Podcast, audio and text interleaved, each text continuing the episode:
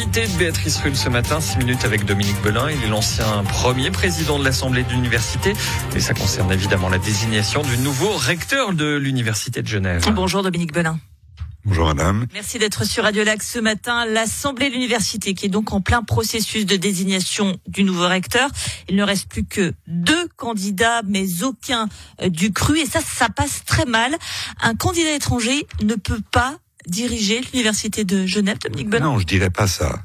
Un, un candidat étranger qui a une euh, le bagage, la réputation et la solidité et qui est connu qui fait connaissance avec la maison et avec nos autorités, peut parfaitement diriger l'université. Je reformule, un candidat étranger compétent peut diriger l'université? Du coup. C'est difficile de se prononcer sur la compétence des deux candidats étant donné qu'ils n'ont rencontré personne en dehors de l'Assemblée. Donc c'est très difficile de se prononcer. Peut-être sont-ils candidats compétents. Mais la première question, c'est est-ce qu'ils vont est-ce qu'ils sont capables d'établir très rapidement des liens et une confiance avec la communauté d'une part, mais et, nos autorités.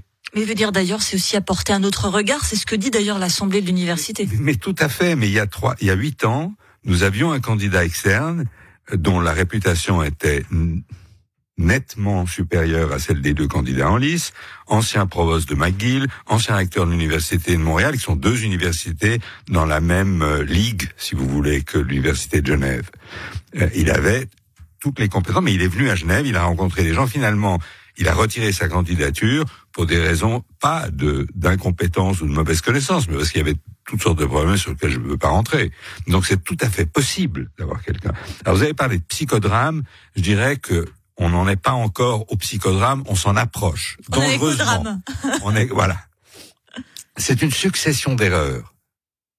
La première erreur et les premiers responsables sont les quelques professeurs internes de l'université qui auraient dû faire acte de candidature et qui l'ont pas fait pour des raisons que j'ignore, mais probablement parce qu'ils se sont dit oh la cour est, euh, est d'accord et a envie d'être recteur, il va être désigné. Jérôme Lacour, qui est donc le, qui était le seul candidat, euh, le seul candidat interne. Mhm.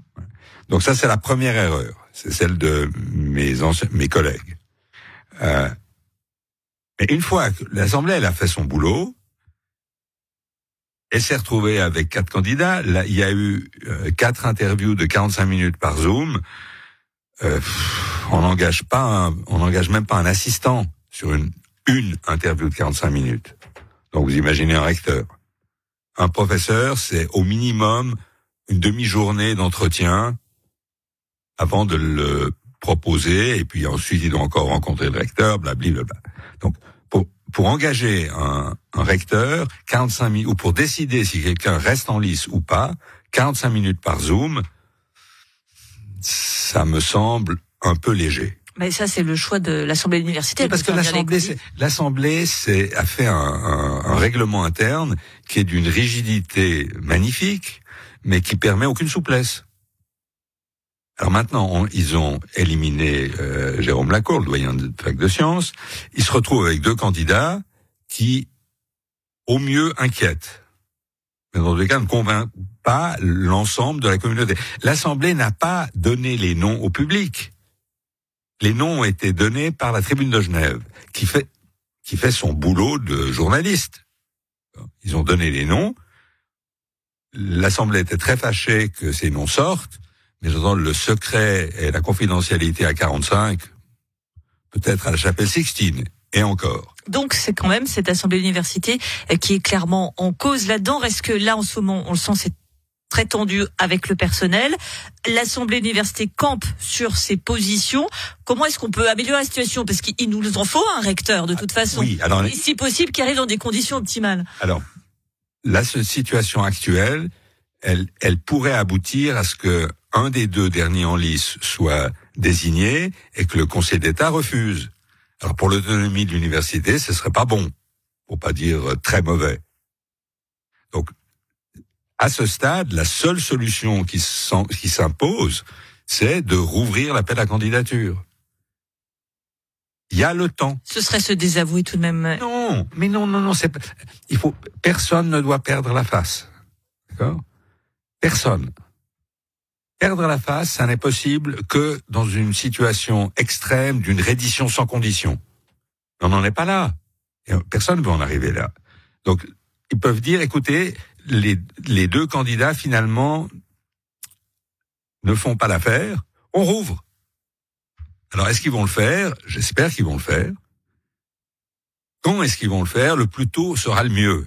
Pour terminer, Dominique Belin, si on devait euh, décrire le, portrait robot du recteur l'UNIGE, ce serait quoi? Quelles sont les qualités indispensables qu'il doit avoir? Alors, il doit avoir d'abord une personnalité scientifique indiscutable. Ça, c'est la première condition. Mais c'est pas du tout suffisant. Parce qu'il y a beaucoup de professeurs qui ont une personnalité scientifique indiscutable. Il faut que ce soit quelqu'un qui soit capable de, de gérer une grosse maison avec des égaux surdimensionnés, des euh, oui, il faut le dire. Euh, il faut être capable de comprendre aussi bien la théologie que l'astrophysique. Et je vous jure que c'est pas facile.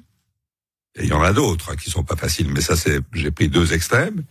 Et puis il faut être capable d'interagir avec le monde politique, qui quand même nous donne l'argent avec lequel on vit, les autres universités, pour pas faire à double des choses très chères, mais de les faire de façon coordonnée. C'est très important ça. Les, les moyens qu'exige la science, euh, alors c'est peut-être moins important pour euh, la théologie, peut-être. Je suis même pas sûr. Et la théologie, elle a grouper ses forces entre Neuchâtel, Lausanne et Genève.